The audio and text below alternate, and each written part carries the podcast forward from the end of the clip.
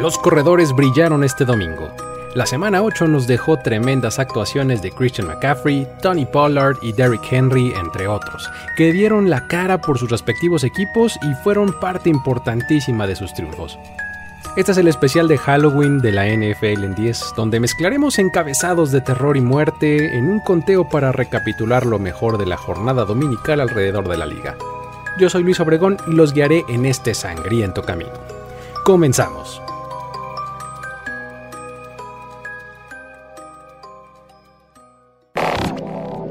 Comienza la cuenta regresiva para el podcast que resume la acción de tu fin de semana NFL. La NFL en 10. La NFL en 10. Con Luis Obregón. Número 10. Tyreek Hill, el monstruo de yardas. Es una criatura implacable. A pesar de su baja estatura, no se le puede subestimar ya que al menor descuido se lleva a la boca un puñado de yardas de una sola vez. En el partido contra los Detroit Lions terminó con 188 yardas en 12 recepciones. Sin importar que Tua Tagovailoa en ocasiones pusiera el balón lejos de él con pases que dejaban algo que desear, el monstruoso apetito y la habilidad singular de esta implacable criatura lo colocaban siempre en la posición correcta para ser la atrapada. Su voraz actuación fue definitiva para la victoria de los Dolphins 31 a 27. Esta actuación de Hill es su cuarto partido con al menos 150 yardas en esta temporada, con lo cual empata a Mark Duper con el mayor número en la historia de esta franquicia. A juzgar no solo por las estadísticas, sino también por el devenir del partido, podemos decir que esta ofensiva pudo ser más contundente sobre una porosa defensiva de Detroit. De hecho, por una buena parte del partido estuvieron atrás en el marcador por una diferencia de hasta 14 puntos. Sin embargo, se mantuvieron produciendo ofensiva y anotando constantemente. Sin contar la última serie del partido en la que intencionalmente agotaron el reloj, ellos anotaron en 5 de sus 7 posesiones. Ahora con un récord de 5-3 están en tercer lugar de una competidísima división este de la AFC y su calendario les presenta tres partidos que aparentan ser manejables en las siguientes tres semanas, porque van a enfrentar a los Bears, a los Browns y a los Texans. Número 9. Bill Belichick, el terror de los rivales. A principios de este milenio, un genio loco escapó de New Jersey tras haber sido nombrado head coach sin haber dirigido ni siquiera un partido. Desde ese momento, su odio por este equipo ha crecido día a día. Y este fin de semana fue justo contra esos Jets que subió un escalón en su nivel legendario, consiguiendo la victoria 325 de su carrera, convirtiéndose así en el segundo head coach más ganador en la historia de la liga. Enfrentarlo es sinónimo de sufrimiento y pasará a los libros de historia como todo un tormento para sus rivales. Esta fue su decimotercera victoria consecutiva contra los Jets, quienes tienen pesadillas de solo pensar en él desde 2015, que fue la última vez en la que lograron derrotarlo. Su víctima de esta tarde fue el quarterback Zach Wilson, quien tuvo enfrente a las huestes defensivas de Belichick que lo llevaron a tres intercepciones con un porcentaje de completos por debajo de 49. En total, al enfrentar a los discípulos de este head coach, Wilson ha lanzado 7 intercepciones en 71 intentos de pase. En su segundo año en la liga, tiene hasta ahora 3 pases de touchdown contra 5 intercepciones. Ha recibido 10 sacks y ha completado solamente 54.9% de sus pases. La fórmula para los Patriots es clara y contundente. Una defensiva que limita al rival acompañada de un juego demoledor de sus corredores. Esta vez Ramondre Stevenson terminó el partido con más de 140 yardas totales y fue la pieza clave del ataque. A pesar de la victoria y su récord de 4-4, están todavía al fondo de su división. Número 8. DJ Moore, el jinete sin casco. Los Panthers estaban a punto de conseguir la victoria gracias a un espectacular pase de 62 yardas de PJ Walker en el que Moore venció la última línea de la defensiva para conseguir la anotación. Sin embargo, al momento de celebrar se quitó el casco mandando así una maldición sobre su equipo. El castigo de conducta antideportiva alejó el intento de punto extra de la victoria que Eddie Piñeiro terminó fallando. Más adelante, el mismo pateador falló un intento de gol de campo de la victoria ya en tiempo extra, condenando así a los Panthers a la derrota 37 a 34 ante los Falcons. Piñeiro fue el más afectado por la maldición, ya que con estos dos fallos se convirtió en el segundo pateador en los últimos 20 años en fallar un intento de punto extra de la victoria en los últimos 30 segundos de un partido y también un intento de gol de campo en tiempo extra que también les habría dado la victoria. Del lado ganador estuvieron los Falcons, que fueron guiados por un Marcus Mariota que en el día de su cumpleaños número 29 lanzó para 20 de 28 pases completos con 253 yardas, 3 touchdowns y 2 intercepciones. Además de que corrió para otras 43 yardas. Fue una tarde en la que vimos un juego aéreo mucho más abierto que de costumbre en Atlanta y tuvieron varias jugadas de más de 20 yardas positivas. Con esta victoria los Falcons están con récord de 4-4 en la cima de la NFC South, una división en la que simplemente no se sabe qué esperar. Número 7. Russell Wilson, el asesino que no descansa. Después de una preparación física y mental incesante que incluso lo mantuvo ocupado y ejercitándose a bordo del avión de un viaje transatlántico, el quarterback de los Broncos cocinó a fuego lento su más letal actuación en lo que va del año. Primero se ganó la confianza de la víctima terminando abajo en el marcador en la primera mitad, para luego asestar de forma letal en el último cuarto con una serie ofensiva imponente complementada con una intercepción de su defensiva que selló el triunfo 21 a 17 contra los Jaguars. El trabajo en conjunto con el resto del equipo fue clave.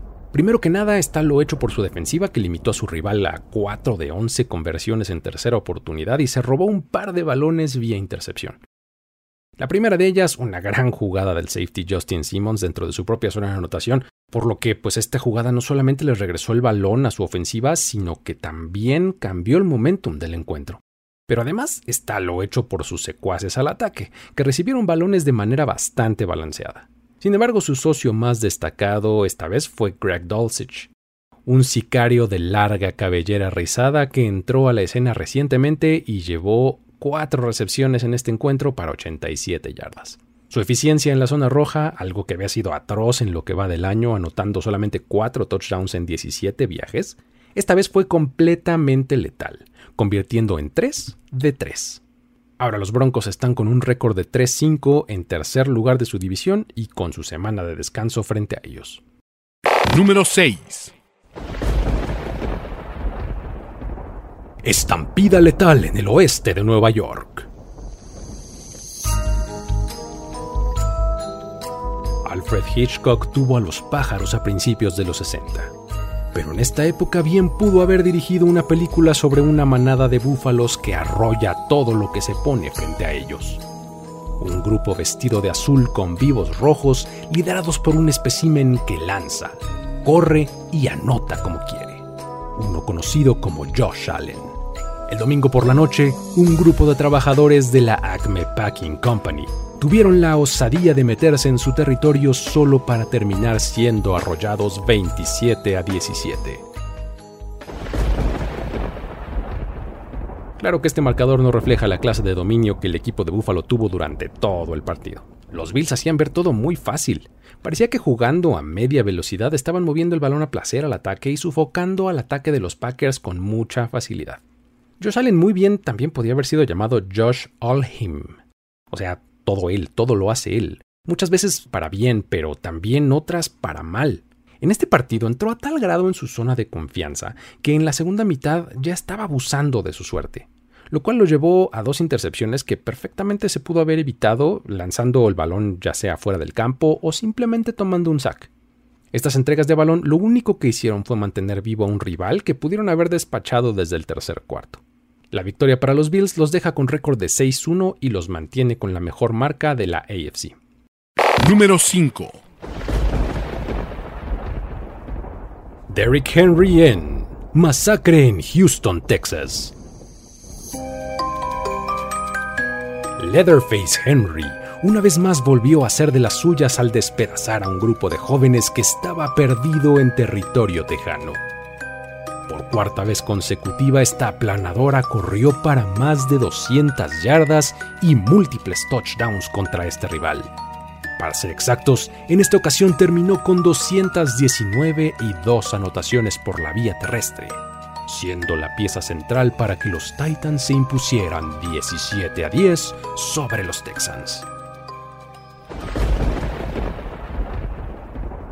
En el camino se convirtió también en el líder de la historia de la franquicia con 75 touchdowns, un récord que hasta antes de este partido le pertenecía a Eddie George. Hey, I'd like to say congratulations to Derrick Henry on breaking the all-time franchise touchdown record previously held by me. Hey, Derrick, congratulations, my man, and keep it rolling, brother. Love you, my man. Este fue además el debut del coreback novato Malik Willis, quien ahora, para los creyentes de que las victorias y derrotas son estadísticas achacables a los corebacks, inició su carrera con un triunfo. Esto a pesar de que solo lanzó 10 pases en todo el partido, completando 6 de ellos para 55 yardas sin touchdown y con una intercepción. Estos Titans están ahora con récord de 5-2. Difícilmente alguien va a decir que sus partidos son disfrutables, pero están claramente instalados en el primer lugar de su división y como el segundo mejor de toda la conferencia. Número 4. Un águila inmortal en Filadelfia. Sin importar los ataques que sus oponentes han lanzado en su contra durante ocho semanas y siete partidos, este emplumado ha mantenido el vuelo constante y ha desgarrado a todo el que se interpone en su camino. En esta ocasión lo más destacado fue la actuación de AJ Brown, quien registró 156 yardas en 6 recepciones para 3 touchdowns, complementado por supuesto por una defensiva que se alimentó de la carne fresca del novato Kenny Pickett, consiguiendo 6 sacks y una intercepción. Con todo esto, reclamaron el territorio de Pensilvania con una victoria 35 a 13 sobre los Steelers. La actuación de Brown fue tan contundente que se convirtió en el primer jugador del equipo en recibir tres pases de touchdown en la primera mitad de un encuentro desde que Kevin Curtis lo lograra en 2007. Jalen Hurts lanzó para cuatro pases de touchdown y completó casi el 68% de sus pases, además de que el juego terrestre fue bastante sólido para este equipo. Si algo ha hecho bien este equipo a lo largo de la temporada es cuidar el balón, y en este partido una vez más se fueron sin entregas con solamente dos en lo que va del año, se unen a los Chiefs de 2017 como los únicos dos equipos con dos o menos entregas de balón en los primeros siete juegos de la temporada. A la defensiva hostigaron todo el partido a Kenny Pickett y además de la intercepción provocaron un par de fumbles, recuperando uno de ellos. Salieron del campo constantemente cuando tenían que hacerlo, permitiendo solamente una de 12 en terceras oportunidades y solamente 300 yardas de ofensiva de su rival. El récord perfecto sigue en pie y no se ve para cuándo vaya a terminar, ya que su calendario les presenta encuentros las próximas cuatro semanas contra Texans, Commanders, Colts y Packers. Número 3. Tony Pollard, el cazador de osos. Viniendo desde las sombras, entrando como reemplazo del que de acuerdo al líder era el hombre principal. Pollard demostró tener movimientos letales para acabar con esta feroz bestia. Su actuación de 147 yardas totales y 3 touchdowns puso de manifiesto que debe ser él el punto central del juego terrestre de los Cowboys y parte integral de una ofensiva que hoy mostró diversos y muy buenos recursos para quedarse con una victoria 49 a 29 sobre Chicago. Pollard promedió 9.4 yardas por acarreo y sacó el máximo provecho de esta oportunidad mientras que como equipo los Cowboys promedieron 6.9 yardas cada que acarrearon el balón. A pesar de esa tremenda actuación, Jerry Jones, el propietario y general manager del equipo, dijo que una vez que esté sano, Ezekiel Elliott va a ser otra vez el titular, y que es tan importante como lo era antes de este partido. Uh, I don't know. No, there's no argument. Uh, Zeke's ability to punish, Zeke's ability to deliver it, Zeke's ability to uh, what he does for us in pass protection and frankly, Zeke's ability to make big plays uh, are there, and uh, uh, we're going to go as Zeke goes. I really mean he's that integral to our success this year. Veremos si la habilidad como cazador de Pollard es tal que pueda someter también la voluntad del líder. Por primera vez en ocho años, este equipo anotó un touchdown en las primeras cuatro posesiones de un partido, algo que no lograban desde que enfrentaron a los Colts a finales de la temporada 2014. Con un récord de 6-2, estos Cowboys están ahora en segundo lugar de su división y se dirigen a su semana de descanso. Número 2. La leyenda de Geno Smith. Se cuenta que en 2013, un quarterback proveniente de la Universidad de West Virginia permaneció en el green room del draft durante todo el primer día sin escuchar su nombre. Al ser tomado en la segunda ronda juró venganza y hoy, una década después, está haciendo pagar a todos los que lo subestimaron. Su más reciente actuación fue para guiar a los Seahawks a la victoria 27 a 13 sobre un gigante de Nueva York que venía con ínfulas crecientes, pero no pudo contra la eficiencia de Smith que está tachando nombres de su lista de venganza. La de Gino es una de las, o si no es que la mejor historia de la temporada 2022 hasta el momento un jugador completamente desechado por todos lados que está teniendo una gran temporada bajo el sistema correcto. Ejecuta muy bien la ofensiva de Shane Waldron, hace muy buenas lecturas, toma buenas decisiones y coloca los pases donde debe hacerlo para sus receptores. En esta ocasión, gran parte de la fórmula del éxito tuvo que ver con el play action. Los Giants estaban tan pendientes de la amenaza latente que significa Kenneth Walker que los linebackers se quedaban congelados con los engaños de carrera, creando así espacios en el centro del campo que Gino Smith aprovechaba al máximo. Además está el complemento de la defensiva, un cuadro que hoy permitió solamente 13 puntos a su rival y limitó a Daniel Jones a solo 176 yardas por pase y solo 20 por tierra, consiguiendo además 5 sacks. Saquon Barkley no fue un factor y la falta de talento premium en los receptores esta vez sí que fue notoria. En la primera mitad consiguieron únicamente 46 yardas totales y sentaron la tónica del partido desde el inicio. Para los Giants, la fórmula que les había funcionado de mantenerse cerca en el marcador, jugar fútbol complementario y aprovechar los errores de sus rivales, esta vez les salió al revés. Fueron ellos quienes cometieron los errores, específicamente los dos fumbles de Richie James en equipos especiales, que se convirtieron en 10 puntos en su contra y cambiaron el rumbo del encuentro. Con este triunfo, los Seahawks están al frente del oeste de la Nacional con récord de 5-3 y se preparan ahora para una visita a Arizona y luego un viaje a Alemania para enfrentar a los Bucks antes de su semana de descanso. Número 1. La resurrección de Christian McCaffrey. Cuando se daba por muerta la carrera de este corredor, y se decía que nunca más veríamos el nivel de juego que alguna vez llegó a tener, esta semana mostró que lo único que necesitaba eran los conjuros mágicos de Kyle Shanahan, un chamán al que le tomó solo 10 días encontrar la fórmula para regresarlo al primerísimo plano de las estrellas de la NFL. Un total de 149 yardas coronadas con un acarreo, una recepción y hasta un pase de touchdown fueron el resultado de los hechizos de Shanahan, quien llevó a su equipo a la séptima victoria consecutiva en temporada regular sobre los Rams. Con esta actuación, McCaffrey se convierte en el tercer jugador en la historia en tener una anotación lanzando, corriendo y atrapando, poniéndose en compañía de los legendarios corredores Ladanian Tomlinson y Walter Payton además de ser el primer jugador en acumular 30 yardas pasando, 30 yardas corriendo y 30 recibiendo desde que él mismo lo hiciera en la temporada 2018. Por momentos lucieron imparables a la ofensiva. Jimmy Garoppolo completó el 84% de sus pases y acumuló 235 yardas, siendo Brandon Ayuk su receptor principal con 81 yardas y un touchdown. A la defensiva no fueron espectaculares, pero hicieron las jugadas necesarias y limitaron los puntos del rival. Hoy su mejor defensa fue el ataque.